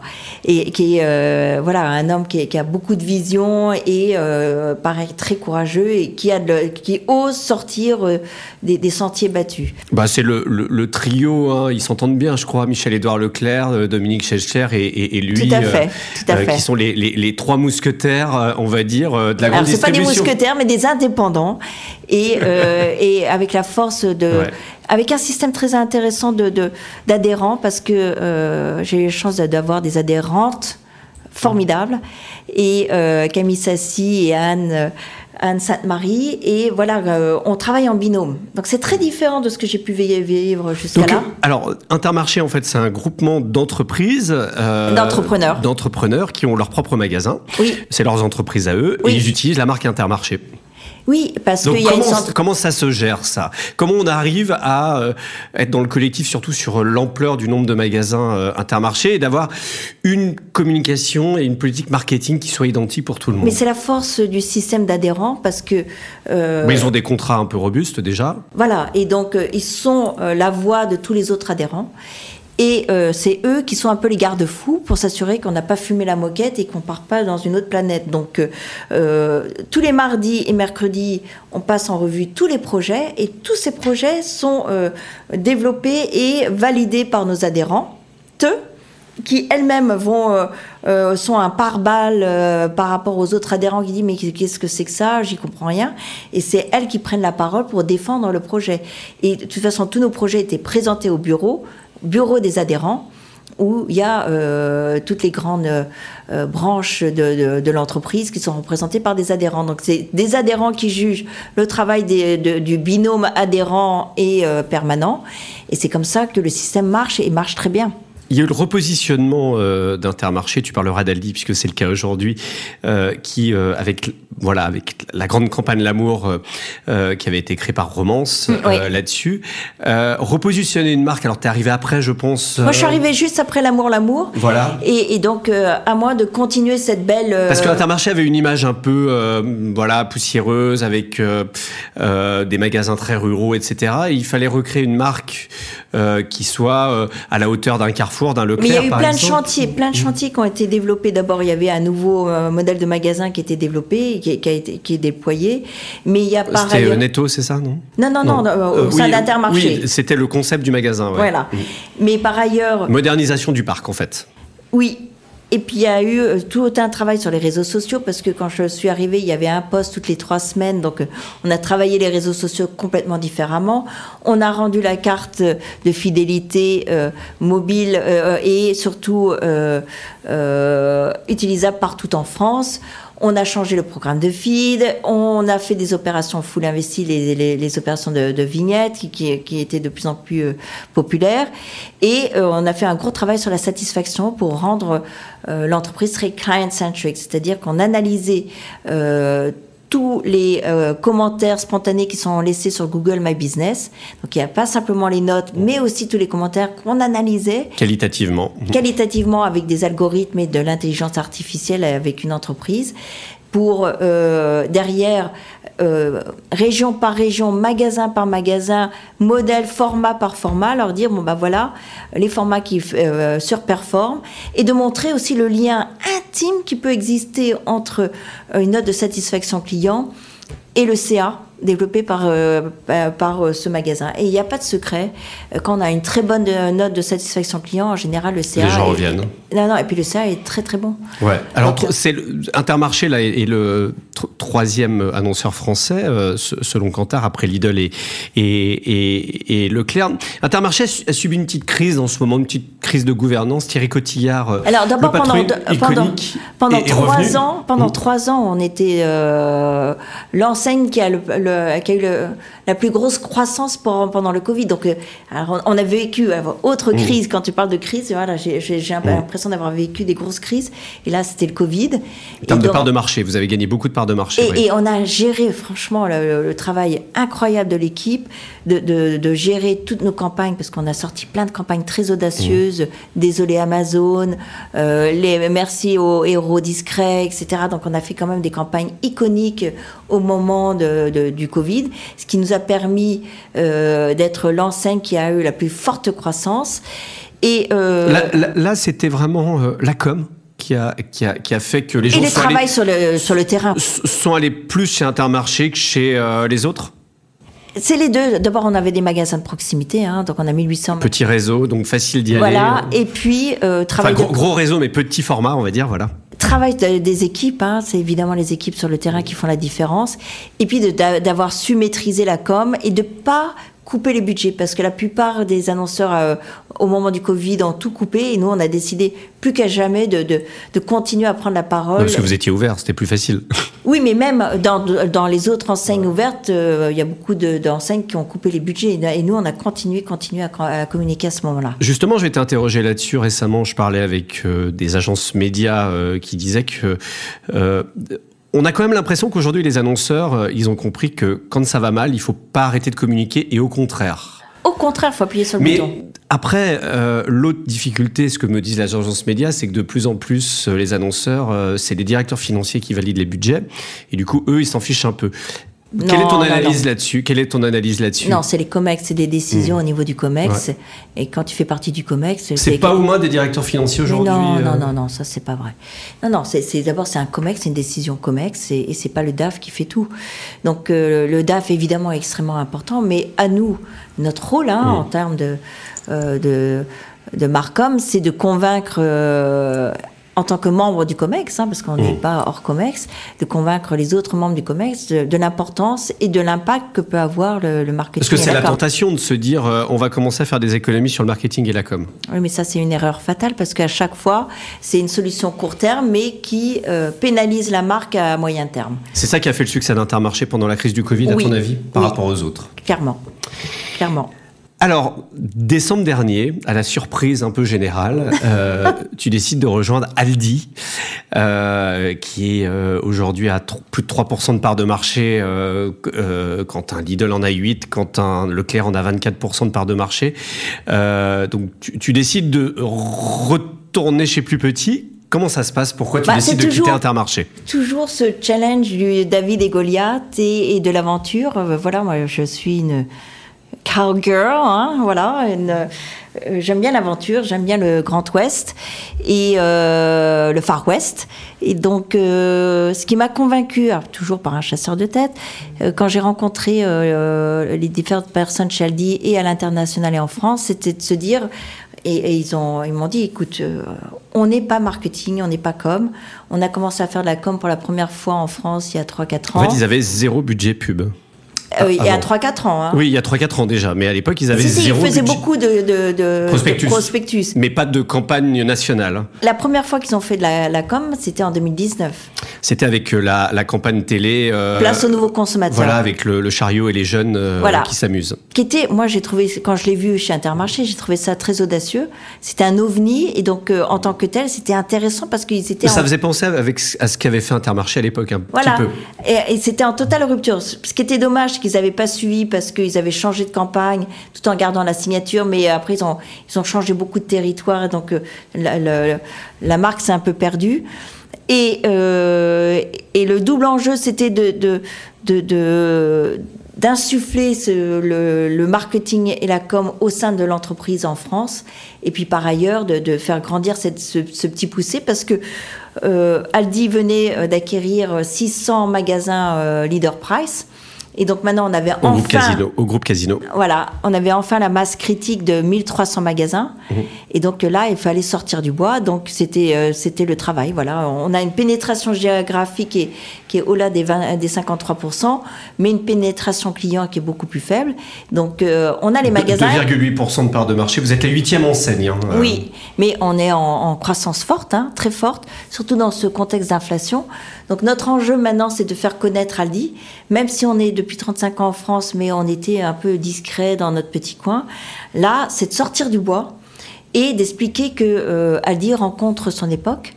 Hein, parce que plus que jamais, on a besoin de, prix qui sont pas simplement des petits prix, c'est des prix, la qualité au rendez-vous euh, et un prix qui euh, permet de s'en sortir par rapport à l'inflation, mais sans se priver de, qualité. Donc, euh, on, a, on est un modèle totalement différent, mais je dois dire, rien à voir avec euh, un intermarché, un Leclerc, etc. On a 1600 références. Sur les unités de besoin, on va avoir deux, trois, notre marque euh, propre et le reste, une ou deux marques nationales. Donc l'idée, c'est que les gens prennent l'habitude de venir chez nous en premier, puis complètent dans d'autres enseignes. Chose que font les consommateurs, parce que les consommateurs aujourd'hui euh, fréquentent au moins 3-4 enseignes. Plus souvent, et ils font plus, euh, voilà, le place au nouveau ils Comparent, ils comparent en plus. Et ils comparent, mais c'est fini le, le, le, moment où je pousse mon caddie le samedi et je passe devant des linéaires qui font 100 mètres de long euh, sur les dentifrices. C'est le format du, de l'hypermarché. Voilà, donc je pense que là, on est revenu sur des formats plus petits où je fais les courses plus souvent pour moins de gâchis parce qu'il y a beaucoup de gâchis euh, alimentaires. Hein. On achète, si on achète des courses pour la semaine, eh il, y a, il y a 10 à 15% qui va à la poubelle. Donc euh, voilà, on, ne peut plus être dans cette façon de penser. Et euh, moi, je pense qu'on s'oriente vers un monde, vers une frugalité complètement assumée, assumée et revendiquée. Et, et c'est pour ça que là, quand on est sorti du bois avec la nouvelle campagne, on revendique on assume le modèle discount. Alors il y a une, il y a une, oui, il y a une campagne qui est sortie euh, récemment. Alors avant de parler de cette campagne, je voulais simplement te, te parler. Vous êtes un peu dans l'ombre de Lidl en fait, qui euh, s'est relancé aussi ou s'est lancé, qui lui parle moins de discount, on va dire, euh, dans sa façon oui, de. Oui, il assume pas le côté discount. Nous, voilà. on l'assume. C'est vos, vos principaux concurrents, Lidl, parce non. que vous êtes tous les deux allemands. Lidl est la première enseigne européenne, vous êtes la deuxième hein, en, en, ouais. en, part de marché. on a vérifié les chiffres tout à l'heure. Comment vous positionner par rapport à Lidl Quand on est DIRCOM euh, et marketing euh, d'Aldi, est-ce qu'on regarde ce que fait Lidl? En fait, non. Non? Non, parce que euh, d'abord, notre concurrent principal, c'est pas Lidl. C'est les autres magasins? C'est tous les autres magasins. Parce que c'est Leclerc. C'est un Leclerc, c'est un Intermarché, c'est un Super U, c'est un Auchan, c'est tous les autres magasins qui ont un prix moyen plus élevé que le nôtre. Euh, même si on est euh, très chahuté par des campagnes comparatives, mais quand on regarde l'ensemble de nos références euh, comparé à l'ensemble des références des autres euh, enseignes, on est la moins chère. Et je vais te Alors dire... le, le, Leclerc euh, dit que c'est eux les moins chers hein, quand oui, ils mais prennent parce la parole. que ils, ils regardent que les marques nationales et on compare que les marques nationales. Mais ça, ça, ça, insuffle dans les consommateurs puisque euh, Leclerc gagne des parts de marché. Certes, mais euh, alors je veux même pas rentrer dans cette bagarre comparative parce que mmh. c'est euh, c'est pas notre modèle. Nous, on sait que euh, 90% de notre assortiment c'est de la marque propre.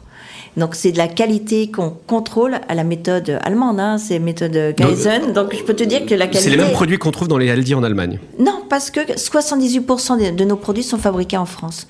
Donc on va travailler avec des fournisseurs français, mais là avec un travail et une exigence à la qualité allemande, hein, tu connais ça, et, euh, et ça permet d'avoir une qualité au rendez-vous. Alors, très intéressant parce que je reviens sur Google My Business parce que ça, c'est mon petit outil euh, préféré. Tu regardes les Google My Business des LD euh, bah, bien sûr. en permanence. Et, et, là, on vient de faire toute l'analyse et on s'aperçoit qu'en perception prix, on est euh, number one en perception prix. Et en perception qualité, on est deuxième ou troisième, alors que euh, et là, c'est pas de la perception prix, c'est de l'expérience prix et l'expérience qualité. C'est-à-dire que quand les gens goûtent nos produits, ils nous remontent tout de suite beaucoup plus haut. Donc voilà, moi je, fais face à un différentiel. Quand les gens nous connaissent et quand ils goûtent à nos produits, ils sont convaincus. Mon challenge, c'est de, convaincre les consommateurs d'aller au-delà des idées préconçues et de pousser les portes d'Aldi. Alors vous avez euh, d'abord vous avez un, un budget euh, euh, d'achat médias et communication qui est important. Je ne sais pas si tu peux donner le. Je ne peux pas le donner, mais on, est, on est on est un gros annonceur. Gros comment? Alors, écoute, on est le, on est le euh, quatrième ou cinquième annonceur sur le retail alimentaire. Sur le retail alimentaire, vous avez sorti récemment une nouvelle campagne avec Cendrillon. Euh, et pas que, pas que Cendrillon, et, Chaperon rouge, les ogres et tout ça. Voilà, avec euh, l'histoire du, il était une fois, on va dire, euh, voilà, avec votre agence créa TBWA, EcoSpirit en agence média, on en parlera également dans un instant parce que vous relancez un appel d'offres sur sur la partie média. Vous êtes les seuls à, avec cette campagne finalement à pas parler prix en fait. Euh, pourquoi? Euh, Quand un Leclerc achète euh, des affiches et des pages complètes dans la presse pour donner, pour mettre des histogrammes avec des comparatifs de prix, d'abord vous y êtes deuxième souvent, juste après Leclerc. Vous vous parlez de complètement autre chose avec un conte, avec une musique un peu, c'est un peu bobo en plus hein, sur les bords. Pourquoi? Alors. Euh, D'abord, on n'a pas volonté d'être bobo, on a la volonté de s'adresser à tous les Français. La campagne l'est un peu. Elle, elle, est très jolie, mais elle l'est un peu. Mais elle n'a pas la dernière. T'as pas vu les nouveaux chaperons rouges, ogres et tout je, ça Je parle de la campagne télé euh, qui, qui, dure une minute, une minute trente, qui a lancé la, la nouvelle. Euh... Alors, c est, c est, en télévision, c'était un 60 secondes, et maintenant on a lancé trois nouveaux spots euh, qui sont en train d'arriver notamment sur le chaperon rouge. Et là, euh, on ne sera pas que des jeunes adultes, on sera sur euh, vieille dame, le petit chaperon rouge qui vient visiter sa grand-mère. On va être sur un barbecue euh, entre quinquagénaires. Donc, euh, on, on, va jouer toutes les strates de la population. Et euh, le, conte, l'univers des contes, c'est pour faire le petit pas de côté. D'abord pour s'adresser. On, on, là, on est dans le dans le système culturel français. Tout le monde connaît Cendrillon, Chaperon rouge, le petit poussé, les ogres, etc. Donc, tout de suite, ça crée euh, ce, cet, attachement émotionnel et ce petit pas de côté qui permet. On montre des choses en fait assez classiques quotidiennes, mais ce, ce jeu avec la voix off permet de, de, de créer ce petit supplément d'âme. Donc ça, c'est pour expliquer cet univers. Mais ce qui nous intéressait, c'est de dire, voilà, euh, euh, nous, on s'adresse à tous les consommateurs qui euh, euh, et on pousse les marqueurs qualité dans, dans les nouvelles campagnes que ça soit euh, chaperon rouge là on met en, en, valeur les fruits et légumes qui sont livrés tous les jours ou euh, on a le prince charmant qui vient réveiller sa belle au bois dormant avec des croissants là c'est pour expliquer qu'on a le pain et les croissants qui sont cuits sur place tout au long de la journée tout dans, de suite on reparle du produit hein. Tout au long de la journée dans nos magasins et troisième point, euh, quand on montre les ogres euh, qui font un barbecue, c'est pour parler de notre viande 100% française pour le bœuf et le porc dans tous nos magasins. Donc, euh, une façon certes détournée pour parler de choses extrêmement concrètes qui sont nos preuves marqueurs, preuves de qualité. Pourquoi c'est si important pour nous et pourquoi on n'est pas sur le prix? D'abord parce qu'en perception prix, on est numéro 2. Donc, euh, certes, il faut défendre notre, euh, notre position et on va le faire. Et on va le faire sur le digital, sur le print, et potentiellement à terme, on verra sur le prix, mais euh, en télévision. Mais pour l'instant, notre obsession, c'est un, de marquer les esprits, d'où Cendrillon était un film pour un peu électrochoc pour dire wow, qu'est-ce que c'est que ça? C'est un ovni un peu moderne. Un peu... Il faut regarder plusieurs fois pour comprendre. hein. Ah, totalement. Mais c'est assumé ça? Assumé pour, pour se dire. Est-ce qu'il y a des gens qui. vous- Est-ce que vous avez eu des. Alors, déjà, ce qui est intéressant, c'est que vous avez, vous l'avez testé auprès d'un panel. Quelle a été la réaction Alors première? pour l'instant, on est en train de le tester parce que c'est, on, on est en train de récupérer tous les, tous les tests. En revanche, ce, ce qu'on a pu mesurer immédiatement, c'est euh, l'engagement et la conversation que ça a créé sur la toile. Donc on a eu énormément de commentaires, de, de, de, de, de- de, réac- de réactions euh, et par la presse et sur les réseaux sociaux et sur les sites, etc. Donc ça a vraiment boosté euh, toute notre visibilité. Et puis par ailleurs, ça c'était pour l'électrochoc pour dire Aldi est moderne et s'adresse à moi. Ça y est, tu mets la musique. Ouais, ouais, elle est à 4 millions de vues. J'étais en train de regarder sur YouTube euh, là-dessus. Ça, c'était l'objectif. Hein. Complètement.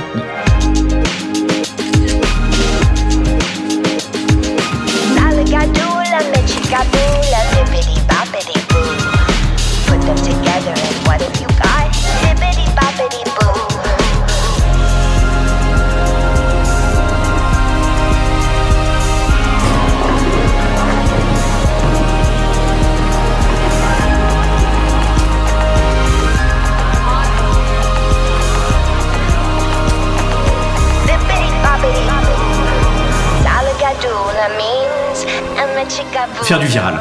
Faire du viral et, créer cet électrochoc en se disant mais euh, what the fuck quoi. Qu'est-ce qui se passe Euh, il se passe quelque chose. Et puis maintenant on arrive là dans le dur. Là on va arriver avec euh, toutes nos preuves qualité.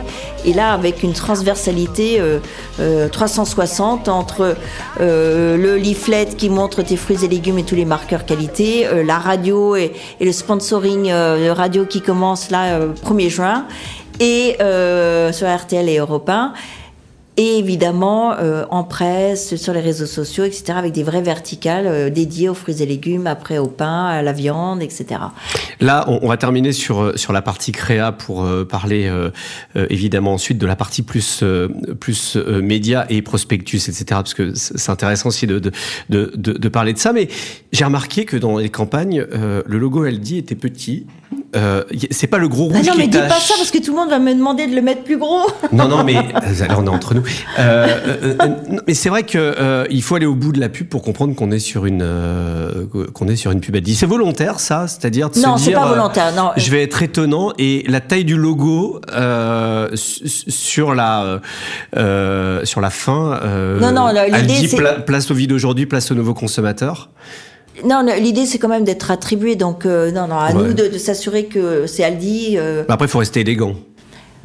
Non, moi j'ai pas peur de d'assumer le, le Du, rôle gros- du gros rouge qui tâche. du gros rouge qui tâche. Alors là, on n'a pas besoin de le mettre en gros Mm. parce que euh, le, le film est tellement étonnant. Donc euh, on, on travaille euh, ce, ce film pour qu'on arrive sur Aldi. Et, et l'attribution va se faire au fil de, de- de la cohérence du territoire parce que tu as la presse, tu as la radio, tu as les réseaux sociaux. À chaque fois que tu vas. C'est voir le- un c'est compte, l'omnicanalité qui, com- qui compte. hein, en Exactement. fait, hein. Tu peux, il faut, tu peux pas regarder que la télévision parce Mm. que la force de cette campagne, c'est d'avoir absolument tous les touchpoints qui sont revisités. Bah, 4, aux millions sur, 4 millions sur YouTube. Déjà. Sur la chaîne Aldi, pas euh, en, Ouais. en achat média. hein, Non, non, euh, mais exactement.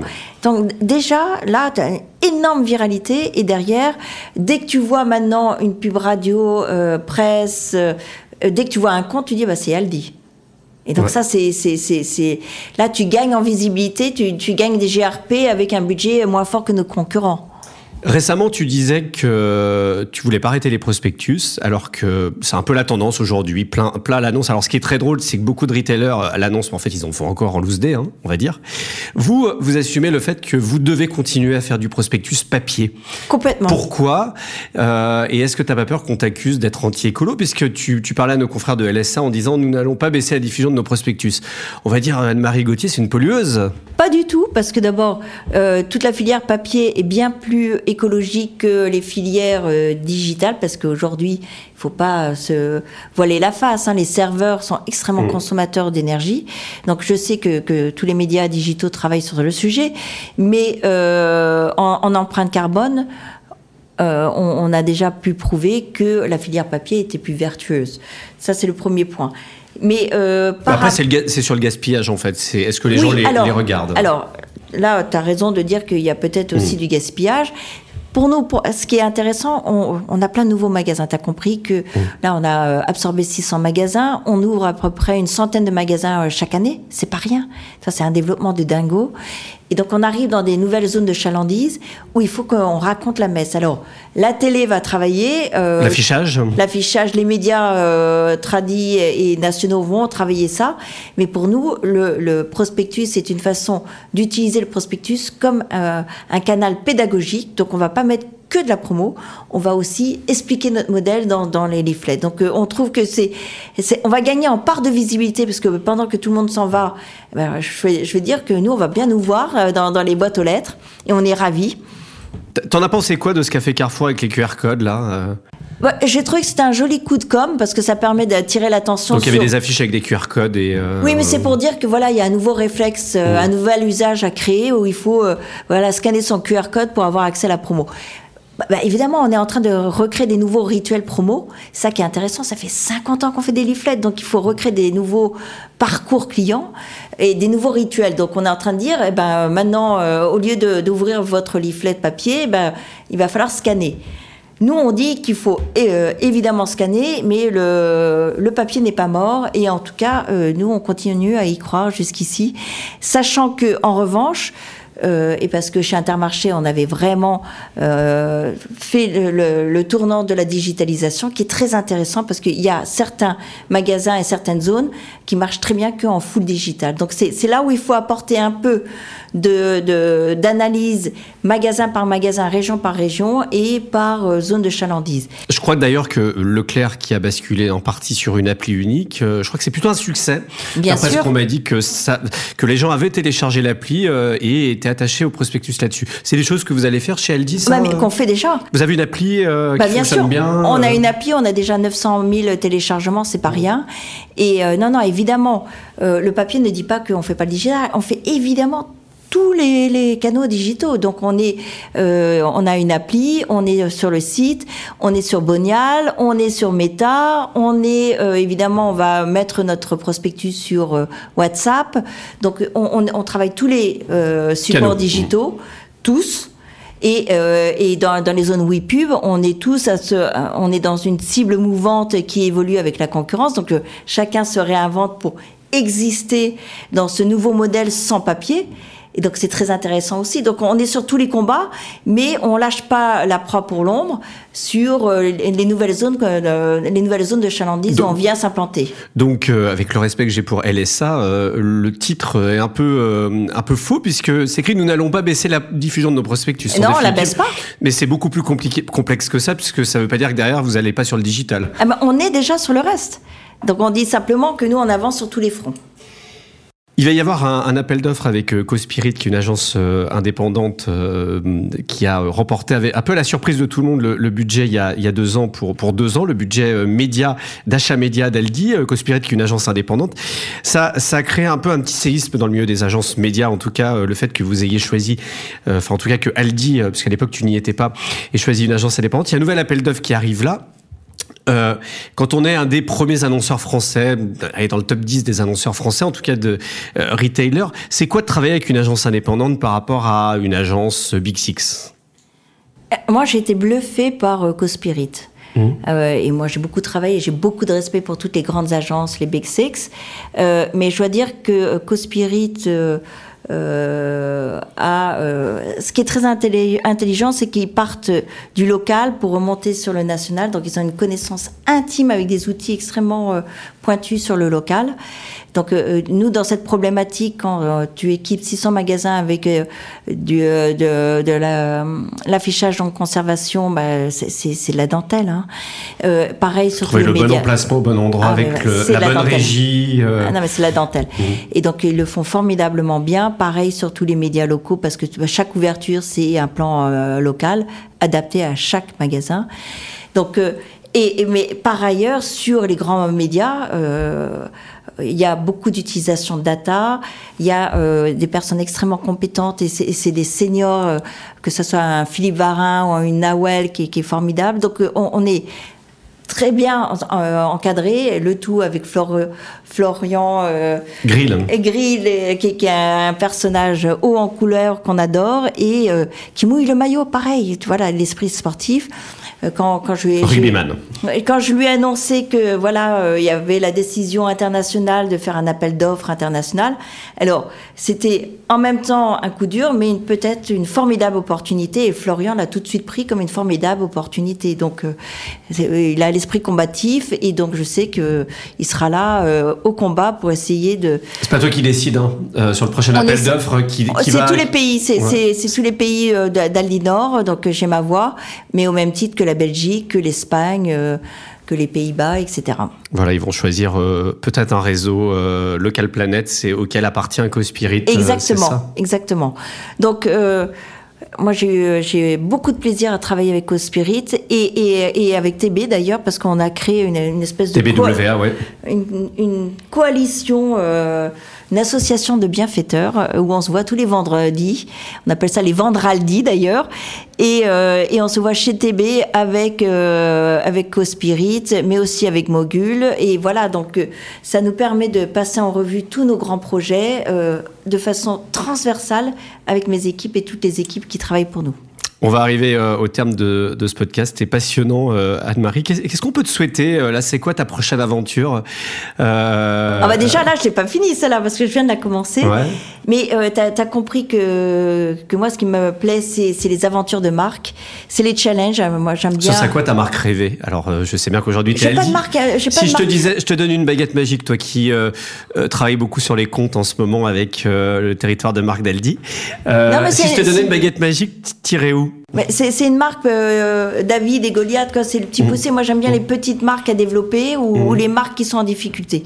Euh, tu vois, moi, je suis un peu docteur S marque. Euh, c'est venir relancer, réparer. voilà, c'est pour moi, c'est tu vois de, de, de, rentrer les mains dedans, dans, dans, les archives, dans la compréhension de la marque et essayer de faire bouger le curseur le plus vite possible. Ce qu'on a fait chez Aldi, tu vois, moi, je suis arrivée en décembre, tu vois, et on a sorti la campagne en avril.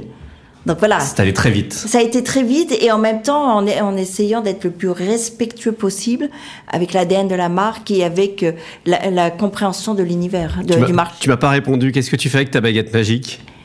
Je, je sais pas, mais tu sais, alors là pour le coup, moi je crois au destin, je crois aux choses qui viennent, et, euh, et j'ai pas de doute que j'aurai d'autres aventures euh, de, de marque euh, dans le futur. Merci beaucoup Anne-Marie Gauthier d'avoir été avec nous, directrice communication et marketing de de m'avoir raconté ton parcours et de l'avoir raconté à tous ceux qui nous ont écoutés. Et euh, on te souhaite le meilleur pour la suite. À bientôt. Merci.